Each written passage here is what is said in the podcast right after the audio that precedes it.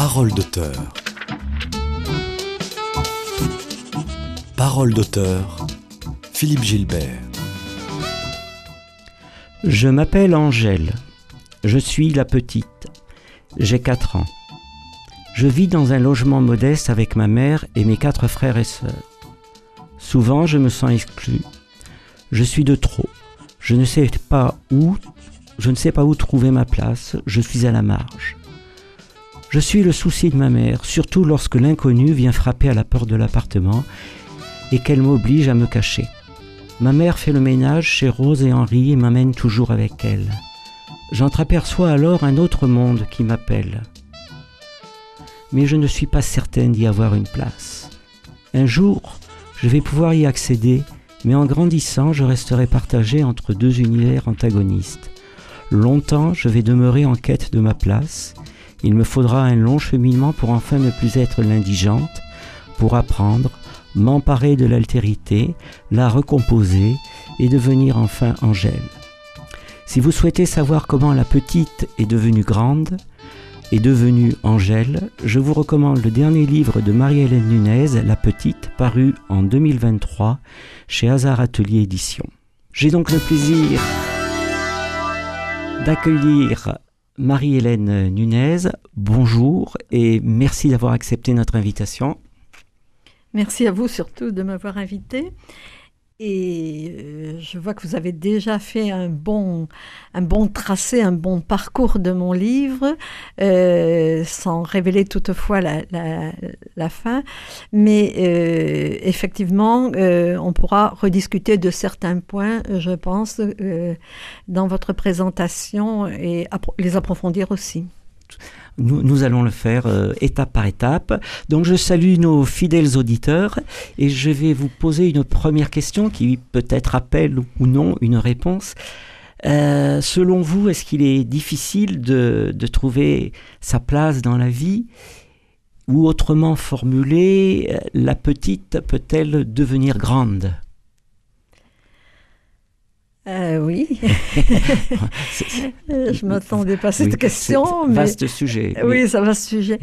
Et euh, il est d'autant plus intéressant que je me rends compte que dans mon livre précédent, qui n'a strictement rien à voir, il y a aussi une quête d'identité chez les personnages, mais disons plus patente parce que ce sont des, des gens de l'exil ou des enfants de parents exilés. Donc effectivement, il y a toujours ce problème de l'identité dans des grandes situations graves de la vie. Ici, c'est une situation qui n'est pas tragique, elle est particulière, effectivement, cette enfance d'Angèle, mais elle n'a rien de tragique. Euh, parfois, euh, je fais une petite digression, quand des lecteurs voient le titre La Petite, il y a une, une fois, une fois, pas parfois, une dame qui m'a dit Oh là là, ça doit être euh, atroce, croyant que c'est, parce que ça plaît, c'est dans l'air du temps, une enfant martyrisée, victime de je ne sais quoi. Or, c'est pas ça, mais effectivement, elle doit se construire entre deux univers. Je pense que oui, que la quête d'identité, à des degrés moindres, avec des causes différentes, euh, c'est une problématique que, que, nous avons tous plus ou moins. Et c'est la problématique de, de fond. Euh, de, de, votre livre d'ailleurs. Alors nous allons y revenir en détail. Auparavant, vous me corrigerez si je fais des erreurs sur votre biographie. Donc, euh, vous êtes d'origine albigeoise, vous avez fait des, des, études au lycée d'Albi, et puis à Toulouse et à la fac de lettres, donc. Euh, vous êtes ensuite devenu professeur, professeur de lettres. De lettres classiques. De lettres classiques. Et euh, vous avez euh, fait une grande partie de votre carrière à l'extérieur de la région. Oui, c'est oui. tout à fait exact.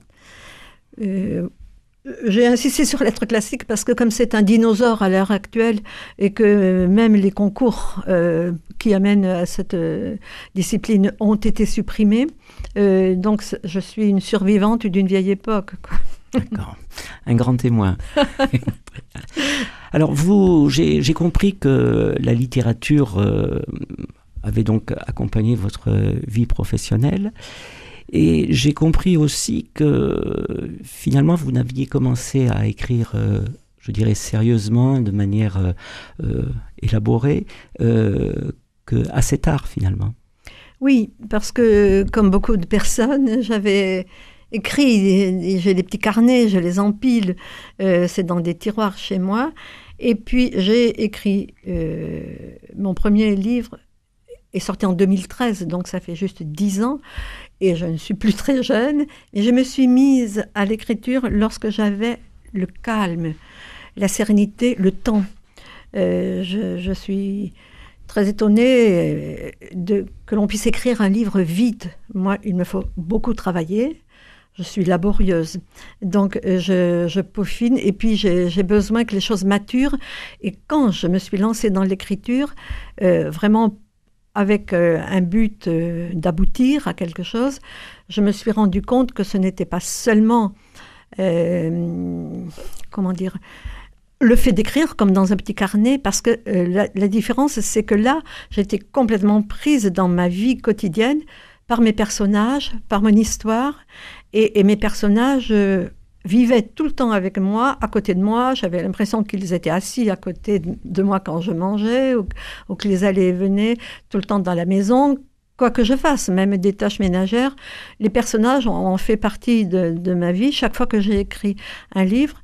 Et, donc, comment faire quand on travaille? Moi, j'étais complètement envahie par mes personnages. Dans l'élaboration euh, de, vos textes, de, des histoires, c'est quelque chose qui commence à un instant T et qui se déroule d'une manière continue jusqu'à la fin de l'écriture, ou il peut y avoir des, interruptions alors, je ne sais pas si je comprends bien votre question. C'est-à-dire, ce que je veux dire, c'est qu'à partir du moment où vous avez l'idée d'un texte, d'un roman, d'une histoire, euh, vous allez dérouler le texte, l'écrire, euh, d'une seule traite ou sur une même période? Ou alors vous allez arrêter un mois, reprendre plus tard? Alors, euh, je le fais sur une même période, mais dans cette période, il y a quand même des interruptions qui sont quelquefois celles de la vie courante, euh, euh, du monde chez moi, une maladie, bon, voilà, il y a les aléas de la vie qui peuvent interrompre l'écriture, mais normalement, mon but est d'arriver quelque part, mais je ne sais absolument pas où, et je ne fais pas de plan du tout. J'ai le point de départ et après, je tire les fils. Et ça se déroule. Alors parfois, je bute. Euh, pour la petite, c'est non, j'ai pas buté. J'ai beaucoup travaillé, mais ce n'était pas, il n'y a pas eu d'obstacle. Je ne savais vraiment pas que je l'amènerais jusqu'à 20 ans. Je l'ai prise à 4 ans. Après, je ne savais pas où j'allais. Mais pour le dernier euh, ouvrage qui est actuellement en lecture chez mon éditrice, euh, j'ai eu des, moments difficiles dans l'écriture, euh, comme euh, l'image peut paraître... Euh, mais bon, c'est tout le travail qui est intéressant, ce, travail-là de, littérature. J'avais l'impression, quand j'étais devant mon ordi, à un moment précis, que j'avais un gros rocher que je ne pouvais pas franchir. Et, je ne comprenais pas la cause de pourquoi ça s'arrêtait là. Donc je travaillais, j'essayais de contourner, ça c'était pas possible. Je ne pouvais pas contourner la problématique qui était en face, là, du tout. Et, bon, là, il m'a fallu beaucoup de temps, donc il y a eu une pause, mais une pause qui était recherche. D'accord. Et vous avez euh, donc continué, enfin vous avez publié au total euh, trois ouvrages jusqu'à présent. Je comprends qu'il y en a un quatrième euh, en préparation. Alors je voudrais les citer pour les auditeurs. Le premier roman, c'est Dis seulement une parole et je serai guéri, qui est paru en 2013. Le second s'intitule Leur chemin, paru en 2018. Euh, aux éditions euh, Hasard Atelier Édition. Et enfin, donc, euh, La Petite, parue chez le, chez le même éditeur. Le, vous êtes fidèle à cet éditeur? Oui je, je, suis revenue de nouveau. Je suis très contente de ce travail sérieux, de cette intimité qui se crée avec l'éditrice. Et leur grande honnêteté, leur, sérieux, leur façon de s'emparer de l'histoire pour en faire la couverture qui est toujours superbe. Voilà, alors justement, je voulais qu'on s'arrête un, instant sur cette couverture parce qu'effectivement, euh, Hazard Atelier Édition euh, est un grand spécialiste des, couvertures travaillées. Est-ce que vous pouvez essayer de la décrire un petit peu à nos éditeurs? Oui, alors c'est la, la jeune fille qui est graphiste euh, dans la maison d'édition, qui écoute, elle ne lit pas tous les livres, mais elle écoute le récit qu'en fait l'éditrice. Et euh, à partir de ce récit, voilà ce qui lui est venu, on me l'a soumis.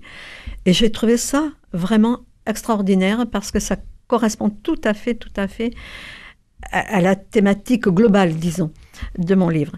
Euh, donc, il y a, euh, si on regarde, voilà, face, sur le côté gauche, une silhouette estompée d'une femme assez grande, voilà, une femme qui tient par la main une petite fille, euh, et à l'intérieur de la femme, il y a, comme une poupée russe emboîtée, une autre femme qui est dessinée, qui n'a pas l'air vraiment achevée, qui est en gestation, on peut dire, euh, et euh, comme si, alors il y a plusieurs lectures hein, de cette image, hein. on peut en faire ce qu'on veut. Et, ensuite, et donc, pour moi, ça correspond bien à la situation, la petite Angèle étant prise entre deux femmes. Voilà. Alors pour, pour nous, nos auditeurs, on, a l'impression effectivement qu'il y a sur la silhouette de, de, la femme une autre silhouette plus, plus sombre et euh, les, les, deux, les deux images, les deux silhouettes de ces deux femmes sont, euh, sont rejointes par euh, la silhouette de, de l'enfant. Donc, je recommande aux, lecteurs de, bien s'attarder sur cette couverture parce que ça vaut vraiment la peine. Alors, revenons un petit peu à la thématique. Nous avons évoqué la, recherche d'identité. J'ai toujours envie de, poser la question aux auteurs que je reçois, quelle, est, quelle est la part, si elle existe, d'autobiographie, de près ou de loin, euh, dans, cette histoire? Alors, euh, sur l'histoire elle-même de l'enfant pris entre deux, deux mères, il n'y a rien d'autobiographique, mais c'est un récit d'une amie lointaine qui avait vécu la situation d'Angèle, c'est-à-dire sa maman l'a menée dans la famille euh, riche où elle faisait des ménages. Ça, je le savais, et ce que je savais aussi, c'est que euh, mon amie a été finalement adoptée par les patrons. Et souvent, elle me disait, mais si je n'avais pas connu ces gens et cette situation, je ne serais pas devenue celle que je suis. Puis les années ont passé, je n'ai plus de relation euh, avec cette personne, je ne suis plus dans la même ville, etc. Et pourquoi un matin, donc relativement proche, lorsque j'ai décidé d'écrire ça, je me suis réveillée en me disant Mais pourquoi je ne lui ai pas posé de questions Justement, bon, ça s'est pas formulé comme ça, mais maintenant je peux le dire comme ça. Pourquoi je ne lui ai pas posé de questions sur comment elle s'est construite entre deux mères, deux milieux différents Et je me suis réveillée vraiment avec ça, alors que je n'avais aucune raison euh, consciente, objective, de penser à, cette histoire.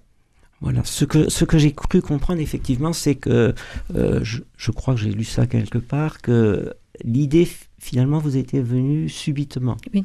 Voilà. Et, dès, et, dès, que cette idée vous est venue, donc, euh, vous avez comme, pu commencer à dérouler, à dérouler naturellement l'histoire. J'ai ressenti vraiment quelque chose d'impératif. Je n'avais aucun projet de livre. Je, leur chemin avait déjà quelques années, pas beaucoup, mais il y avait quelques années. Euh, c'est un thème très différent. Je, n'avais aucun thème dans la tête, rien, pas de sujet. Et là, ça c'est devenu impératif. Alors, en ce qui concerne le biographique, puisque vous m'avez posé cette question, euh, c'est pas tant sur l'écartèlement entre deux mères, le, mais quelque chose qui est quand même assez banal euh, euh, très fréquemment du fait, euh, on est euh, du fait de la vie, des études, euh, ça peut être aussi des relations que l'on que l'on a, du mariage, des choses comme ça, on change de milieu, on, peut s'approprier quelque chose d'un autre milieu. Donc ça, c'est une thématique relativement euh, banale euh, et que j'ai éprouvée, oui, dans ma vie. euh, mais ce n'est pas un choc pour moi, voyez, ce n'est pas... Je suis pas transfuge de classe du tout. Voilà. Une autre question qui n'a rien à voir avec la précédente. J'étais surpris qu'il n'y ait pas de dédicace. Alors, j'ai beaucoup pensé. J'avais d'abord mis à ma mère. Ma mère qui est toujours en vie, qui vient juste d'avoir 100 ans au passage, Félicitations. la semaine dernière. Et euh, euh, mon éditrice et aussi euh, mon époux m'ont dit Mais non, parce que si tu mets à ma mère, immédiatement le lecteur va se demander quelle mère des deux. Et Oui, voilà. Ça créerait la confusion. Voilà. Et je, n'ai- je n'ai voilà, je n'ai pas mis de dédicace. Bien, euh, Marie-Hélène Nunez, je vous propose de faire une première pause. Nous allons écouter euh, un extrait de la ballade numéro 1 de Chopin.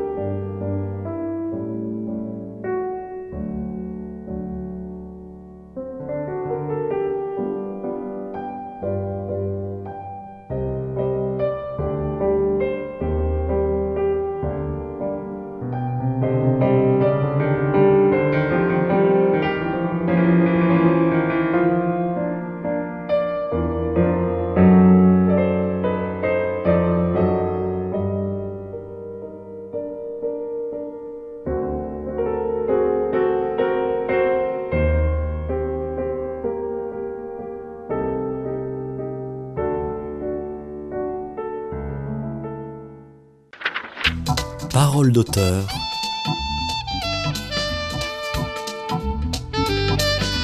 Philippe Gilbert.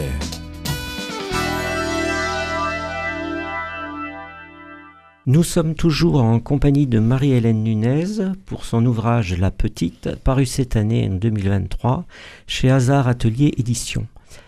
Euh, Marie-Hélène Nunez, euh, pourquoi avez-vous choisi ce morceau?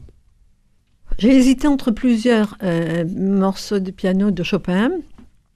Et finalement, celui-ci euh, avait quelque chose de- d'envoûtant parce qu'il y a des, reprises. euh, et je trouvais aussi que, comme c'est une initiation pour la petite, c'est son cadeau de 5 ans que lui fait, il faut le dire, la, la dame chez qui on fait le ménage est pianiste classique.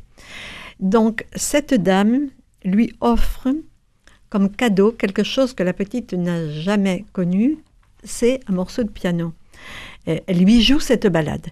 Et pourquoi je l'ai choisie? Parce que je trouvais qu'elle elle était douce. Moi, elle me prenait beaucoup parce qu'il y a ces répétitions, ces mouvements ronds, cette douceur et en même temps ces envolées. Enfin bon, je pourrais le dire pour d'autres morceaux, mais bon, là, mon dévolu s'est posé sur celui-ci. Et je, je le voyais, je voyais dans la maison telle que je la concevais, la maison de la patronne, donc, qui s'appelle Rose, euh, je voyais cette musique se développer. Je, mets le piano dans une pièce qu'elle ferme toujours ou elle répète. Et ensuite, je, voyais cette musique, quand, quand je l'entendais, je la voyais comme une espèce de ruban qui se déroulait sur la petite, qui montait les escaliers, voilà, et qui envoûtait. La, la, musique euh, joue un grand rôle dans, dans cette histoire et un grand rôle dans la relation justement entre Rose et Angèle. Euh, c'est quelque chose qui, qui a quelque part euh, euh, un lien avec l'initiation à, à, des choses que la petite ne pouvait pas, à laquelle elle ne pouvait pas accéder précédemment. Et de manière plus, plus générale, tout au long du roman, on voit que la petite est bercée par cette musique et qu'elle en est même euh, à imaginer un concert de piano imaginaire ou imaginé parce qu'elle ne peut pas y aller. Vous, pouvez, vous pouviez nous, raconter cette... Euh, je crois que c'est à la page 42 c'est enfin, euh, c'est à, la fin de la page où finalement, mais même sans avoir besoin de, le, lire, c'est que elle, a tellement envie, elle a tellement commencé à aimer la musique qu'elle est empêchée d'aller à un concert et que finalement, elle oublie tout ce qui se passe autour d'elle. Oui, et c'est parce qu'effectivement, elle est, elle passe d'une famille à une autre à, cette, à ce moment-là. Euh, et elle a entendu Madame Rose euh, jouer du piano et elle lui a dit je te prendrai à un concert, mais elle ne peut pas puisqu'elle est dans l'autre famille ce samedi-là. Et euh, elle, a, elle a tellement regardé et entendu que, et je cite, la petite fille a vu comment s'accomplit le miracle sous les doigts rapides de Rose. Et plus loin, elle a tout cadenassé dans sa tête ce samedi soir, elle est près d'Henri, c'est le mari de la pianiste, dans le fauteuil rouge, dans un lieu jamais vu. Et sur la scène, il y a le piano et la pianiste qui ne joue pas seulement pour elle, mais pour le public endimanché et attentif. C'est effectivement cette capacité à, cette petite, si on peut l'appeler comme ça, euh, à, faire des allers-retours dans deux mondes différents. Hein. c'est cette force euh, qui, la tient et, qui va euh, la tenir jusqu'à l'âge adulte. Alors, comme on en parlait au début de l'émission, c'est un roman sur l'identité, aussi sur la maternité, sur l'absence du père, l'adoption, le conditionnement social et les déchirures sociales. Alors, on va aller essayer de rentrer un petit peu plus en détail dans ce roman. Euh, j'aimerais que vous nous parliez des, personnages pour euh, nous en faire un, petit profil rapide. Alors il y a déjà euh, la mère de la petite qui s'appelle Brigitte Bouteille. Alors qui est cette Brigitte? C'est un personnage complètement inventé, bien sûr. et cette Brigitte est une femme, en fait, qui a eu cinq enfants, mais jamais d'hommes. Les hommes passent, elle dit. Il n'y a pas d'homme qui reste. Et on ne sait pas euh, si la petite est euh, du même père que les quatre autres. Euh, apparemment, les quatre autres constituent une fratrie assez proche. Ils se ressemblent. Et la petite s'examine souvent dans la glace pour voir si elle a des traits de, voilà, physiques semblables euh, à ses frères et sœurs, mais ce n'est pas le cas. Elle est vraiment unique à part, et elle il y a une grande différence d'âge aussi. Euh, alors, la maman est surtout, disons, euh, écrasée par les tâches matérielles, son métier de femme de ménage, et aussi, évidemment, l'entretien de ses cinq enfants. Donc, il faut joindre les deux bouts, c'est difficile. Elle trime beaucoup. Elle a peu de loisirs, pas beaucoup. Elle a la télévision, faire du canevas. Il y a un passage sur le canevas euh, aussi. Et puis, euh, en fait, elle, manque de mots parce qu'on va parler de la maternité, forcément. Euh, ce sont des questions qu'on m'a posées aussi dans les retours des lecteurs et des lectrices. Est-ce qu'elle aime sa, sa, fille ou pas? Oui, mais elle n'a pas les mots pour, pour dire son amour. Elle, elle est frustre. Elle n'a pas le temps non plus. Elle n'a pas le temps pour les câlins.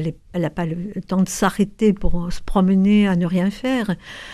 Temps dont dispose Rose. Plus tard, on verra dans le livre. Donc voilà.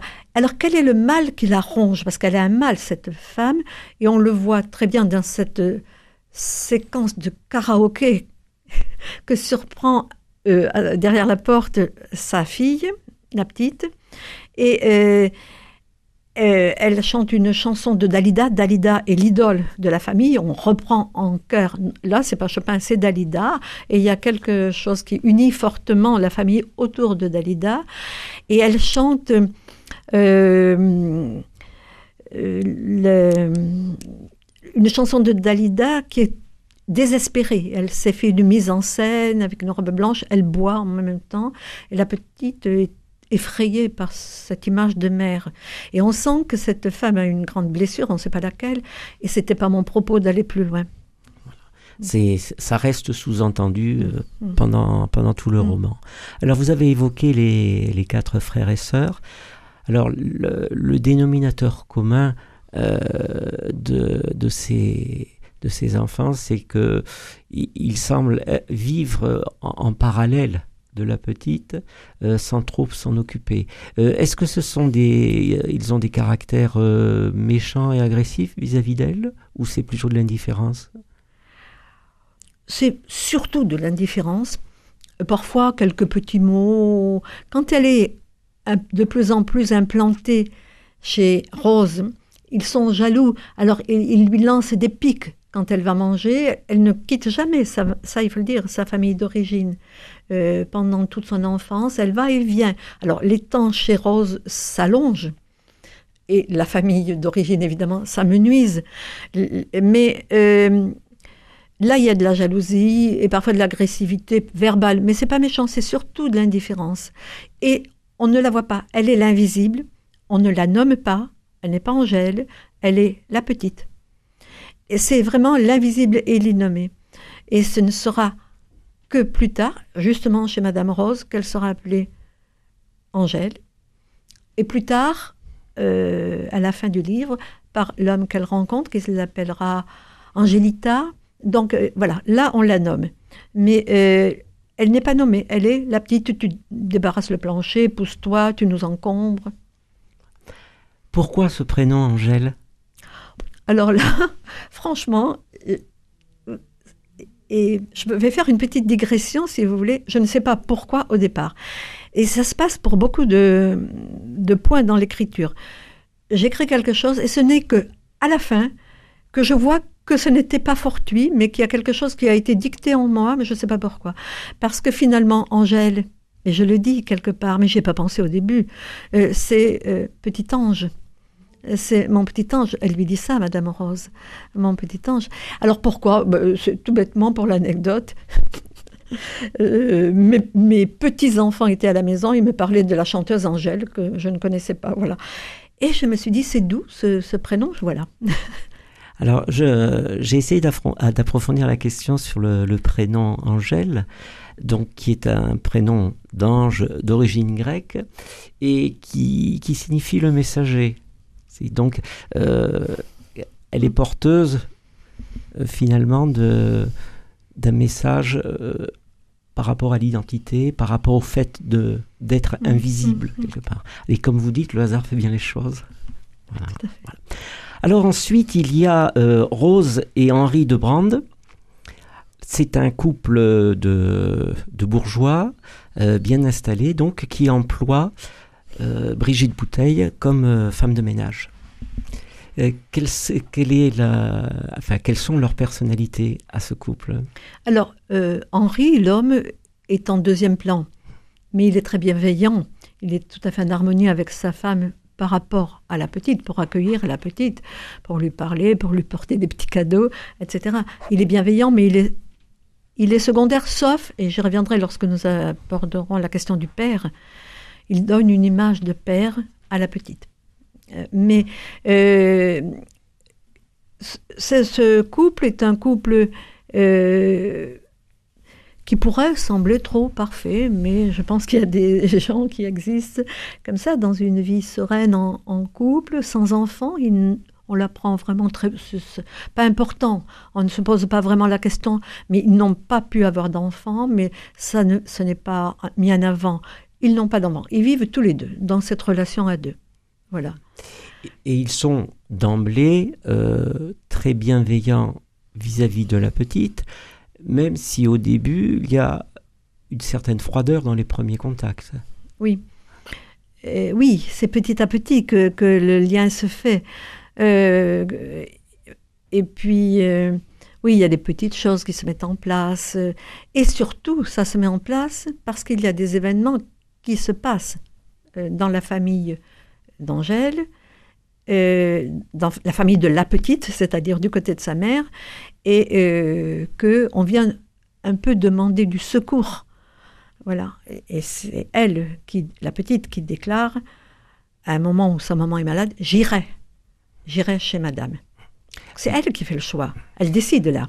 Les, circonstances font accélérer l'évolution des choses. Oui,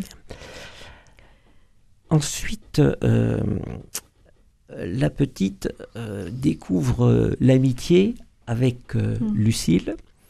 Alors c'est important parce que elle n'a pas de, d'amis finalement. Elle, a, toujours vécu seule.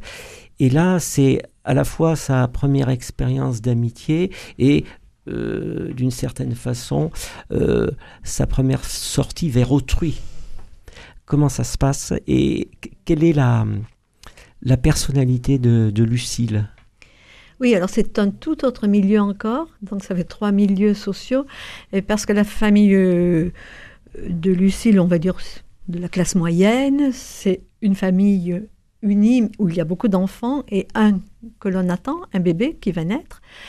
Et, tout cela, euh, mais euh, pour Angèle, c'est une famille, comment dire, mystérieuse, étonnante, comment on peut euh, être bien en famille, ensemble.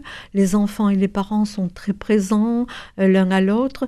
On, joue, on rit, il y a beaucoup de désordre, il y a beaucoup de vie dans cette famille. Et surtout ce bébé qui naît. Et le père, et ça c'est très important, le père de Lucille, et encore ben, j'y reviens avec l'image du père, et elle ne connaît pas. Elle ne connaît pas cette image de père Qu'est-ce qu'un père? C'est la question constante, on ne l'a pas dit, mais on, va le dire, de la petite. Elle pose cette question à sa maman. Qui est mon père? Qui est mon père? Et là, elle s'aperçoit que euh, ce père, il est bienveillant, ce père, il joue avec les enfants, ce père est... Et ce père euh, a une magnifique euh, discothèque de jazz. L'initie, alors là aussi, déjà, il y a des prémices du jazz, l'initie à cette musique qu'elle retrouvera plus tard, adulte, plus, euh, plus jeune. Donc ça tombe bien, à propos du jazz, nous allons faire la seconde pause musicale. Sometimes I feel like a motherless child.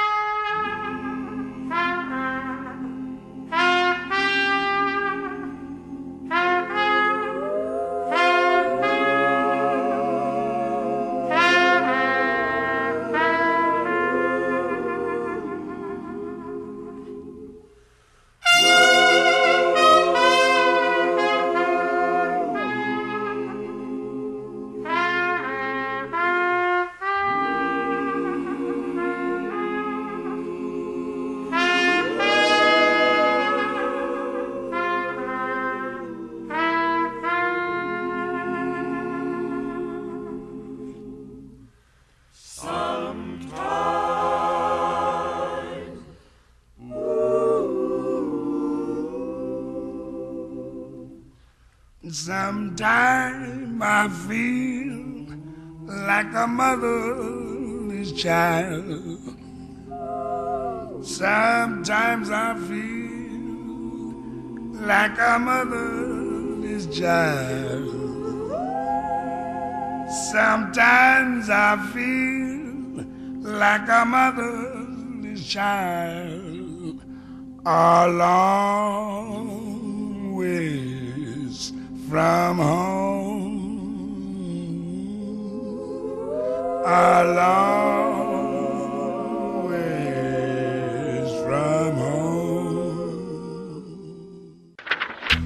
Parole d'auteur.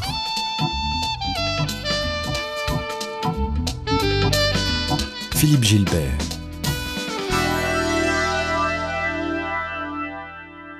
Nous sommes toujours en compagnie de Marie-Hélène Nunez pour son ouvrage La Petite, paru cette année chez Hazard Éditions. Euh, Marie-Hélène Nunez, euh, nous parlions du jazz, nous venons d'écouter un, morceau de Louis Armstrong. euh, Parfois, je me sens comme euh, un enfant sans mère. Alors, je voudrais vous poser la même question sur, sur les raisons du choix, sachant que vous allez sans doute nous faire une double réponse par rapport à la trame du livre. Par rapport À la trame du livre, c'est-à-dire qu'il y a euh, la découverte du jazz euh, deux fois euh, à travers le père de Lucille et à travers aussi Antonio. Oui, mais tout cela, je ne le savais pas. Hmm. C'est c'est toujours le. Je, je suis toujours surprise de voir encore les résonances imprévues. Ça, c'est vraiment quelque chose qui me motive beaucoup dans l'écriture parce que je ne sais jamais finalement ce que je vais trouver au bout. Et lorsque elle rencontre Antonio, qui lui fait découvrir Armstrong, comme vous l'avez dit, euh, j'avais là le choix de plusieurs morceaux. Euh, j'ai choisi cela sans me rendre compte que c'était vraiment la thématique, Motherless Child.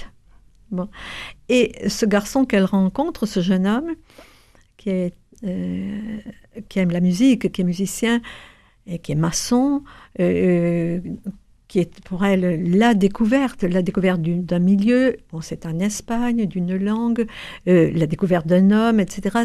Tout cela euh, fait que ils ont cette, euh, ressemblance, cette unité, quelque chose qui les relie alors qu'ils se connaissent très peu, qui est I feel like a motherless child.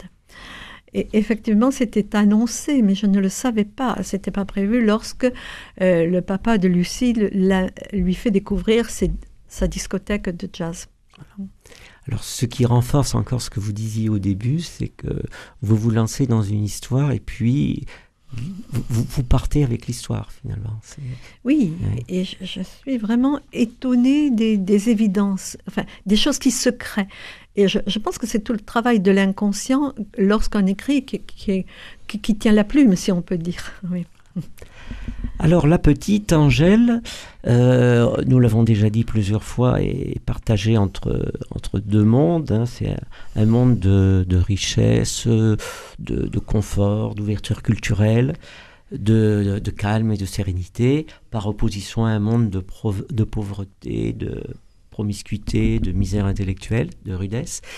Et à l'occasion de ce, de ce roman, euh, vous accordez une part euh, non négligeable à, l'aspect euh, conditionnement social, parce qu'on voit euh, évoluer Angèle euh, dans un autre milieu, et à, travers la description de ses réactions, vous montrez très bien euh, ce, degré de, conditionnement social euh, qui peut se, enfin, qui transparaît assez souvent euh, dans des propos de, sa mère, et notamment euh, page 16, lorsque elle dit que la, la, vie, la vie augmente, et, mais qu'en réalité, euh, ça signifie que la vie euh, diminue. Vous pouviez, pourriez expliquer un petit peu? Oui, c'est une phrase qui me trotte souvent dans la tête, mais là, j'ai oublié. Elle est au début d'un poème, mais j'ai oublié le nom de l'auteur. Je n'y avais pas pensé. C'est quand on dit que la vie augmente, c'est que le, Euh, ce n'est pas que le corps des, des femmes, c'est comme ça, devient plus vaste, ce n'est pas que l'on a plus d'aisance. Vous voyez, c'est un poème que j'avais depuis longtemps dans ma tête. Je ne sais plus d'où il sort. Et, et vous écrivez précisément, Angèle ne comprend pas cette façon de parler, sa mère se trompe, elle devrait dire, la vie diminue, puisque quand la vie augmente, rien ne, rien ne s'élargit, rien ne s'agrandit. Voilà. Et ça, ce sont souvent des réflexions que les enfants font lorsqu'ils jouent sur les mots. Euh, les enfants jouent sur les mots, ils disent mais non, tu, mais non, tu dis ça, mais c'est le contraire. Et comme c'est une petite quand même qui a cette acuité, aussi bien lorsqu'elle voit euh, les choses, les différences de nourriture d'un milieu à l'autre, les différences de vocabulaire et, les différences de, de maison, euh, si vous permettez, je- c'est un tout petit passage, euh, c'est sur les maisons. Elle regarde euh, quand elle sort avec Rose. Rose lui montre un aspect de la ville qui n'est pas du tout le même que celui qu'elle traverse avec sa maman lorsqu'elles viennent travailler. On dirait que ce n'est pas la même ville du tout. Et elle dit, euh, enfin l'auteur, le narrateur dit, surtout les maisons. Dans le quartier de Rose, elles exhibent de larges façades, elles sont à l'aise. Se pavanent, s'ouvrent à la lumière par de nombreuses fenêtres. Elles ont droit aux ombrages des arbres, etc. Les maisons étroites dans la rue de sa mère se serrent les unes sur les autres, non par solidarité, pour se tenir chaud ou trouver un appui, mais par méchanceté. Angèle les traite de vilaines, pour prendre l'espace des autres. Les façades sont rétrécies, les murs décrépits se fendillent, les fenêtres étroites ont l'air tristes, des yeux après les pleurs. Ce qui illustre effectivement cette euh, vision sur deux mondes et le, changement euh, total qu'elle est amenée à faire. Euh, enfin, c'est- plus qu'un changement, puisque c'est plutôt une alternance entre ces deux mondes, Mm. hein, finalement. Alors, Brigitte a, a une vision spécifique, euh, ça m'a beaucoup amusé, de, de la grève, euh, qui est qui est finalement une, une, une vision qui n'est peut-être euh, pas, pas, assez, pas assez développée. Euh, je veux dire, c'est un point de vue qui se justifie par les, les conditions de vie. Alors quel est ce, ce, point de vue sur la grève?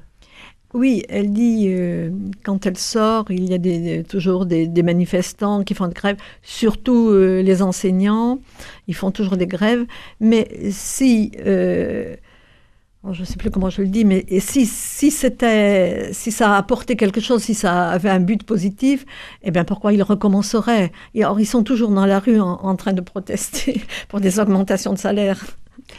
Et précisément, euh, vous écrivez Sa mère ne supporte pas les grévistes. Euh, c'est régulier, à la télévision, on les voit qui bloquent tout, qui empêchent les braves gens d'aller travailler, qui hurlent dans des porte-voix. Euh, et s'il suffisait de s'agiter, on, le saurait et tout le monde s'y mettrait. Et puis, quand on a deux mains, on se débrouille toujours. Donc, c'est une illustration euh, très forte dans ses propos du conditionnement social, c'est-à-dire que euh, on est dans une situation et on est condamné, même s'il y en a qui essayent de changer les choses, à rester dans cette situation également. Je voudrais aussi euh, donner aux auditeurs un petit aperçu du, du vocabulaire que vous, que vous utilisez et qui définit la pauvreté. Euh, page 123, vous écrivez Être pauvre, c'est surtout ne pas posséder ce qui ne s'achète pas. La langue, une autre langue, pour dire le vin, commenter un tableau, qualifier la musique. Les mots pour dire la musique lui échappaient comme ceux du vin. Voilà. Donc c'est, ça va jusqu'au euh, choix du vocabulaire. Oui. Euh... Tout à fait. Et effectivement, lorsque là, elle est adulte, elle revient vers, vers, euh, vers, ses, vers Rose et son époux, Henri. Et il a un vocabulaire, Henri, spécifique pour nommer le vin. Avant, elle supportait pas du tout ça, parce que ça, ça marquait qu'elle ne connaissait rien, qu'elle n'était pas de ce milieu, de cette classe. Et euh, là, elle le vit différemment quand elle revient, parce qu'elle a fait vraiment... un travail sur elle-même. Euh, quand elle est à Barcelone, elle devient vraiment adulte. Les mots du vin et de la musique ont la saveur d'une langue étrangère, comme ceux de l'espagnol qu'elle tournait et retournait dans sa bouche. C'est-à-dire que là, ce n'est plus hostile. Eh ben, euh, c'est, elle n'est plus hostile. Les mots du vin ne lui sont plus hostiles. Voilà. Ce n'est plus tu n'appartiens pas à ce monde. Elle, elle peut se les approprier comme elle s'est appropriée une langue étrangère. Et quelque part, c'est euh, un facteur déclenchant de, de libération pour elle aussi. Tout à fait. hein, voilà. Tout à fait.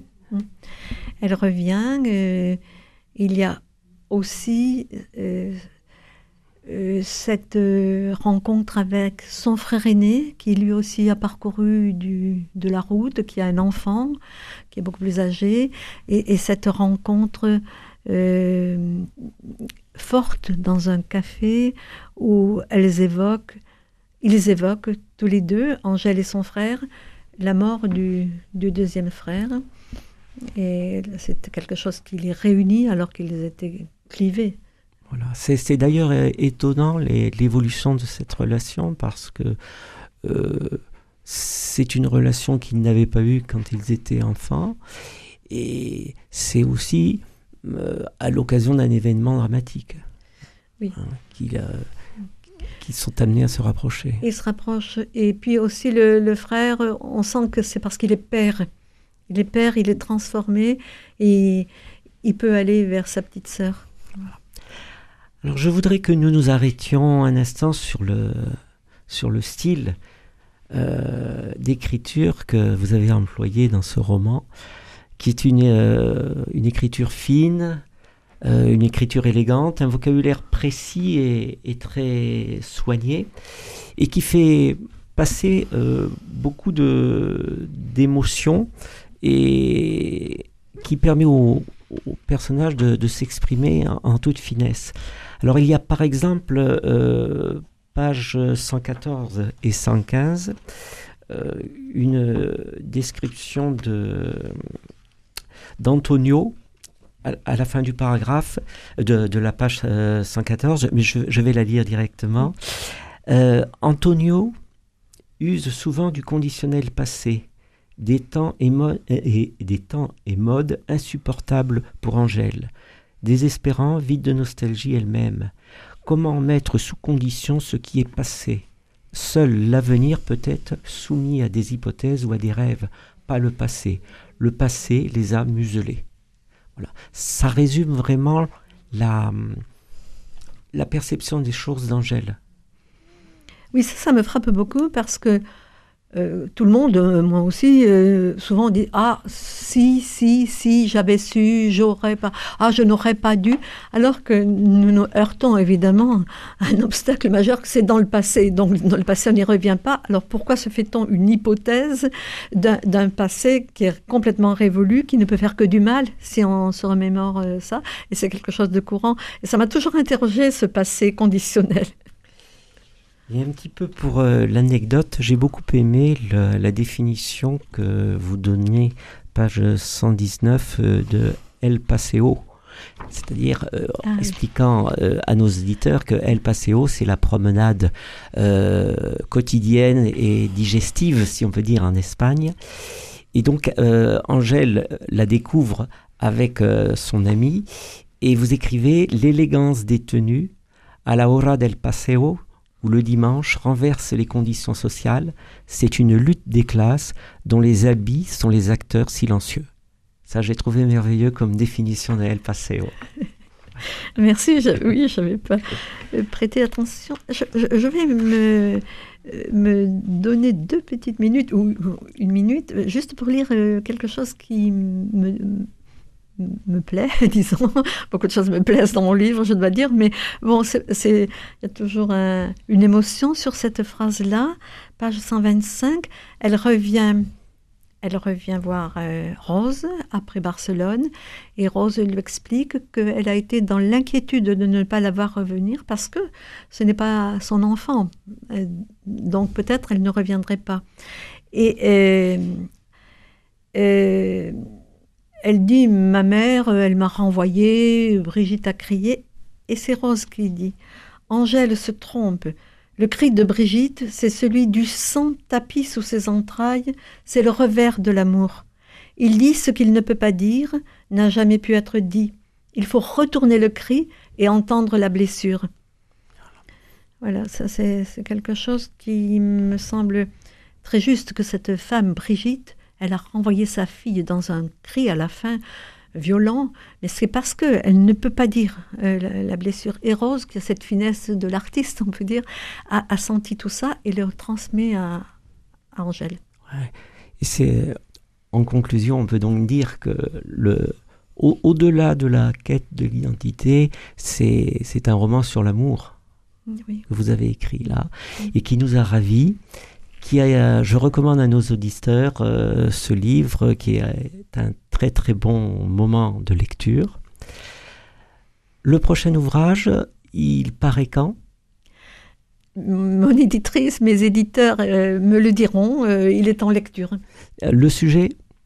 Non, je ne le révèle pas. D'accord. Je vous ferai signe en temps et heure.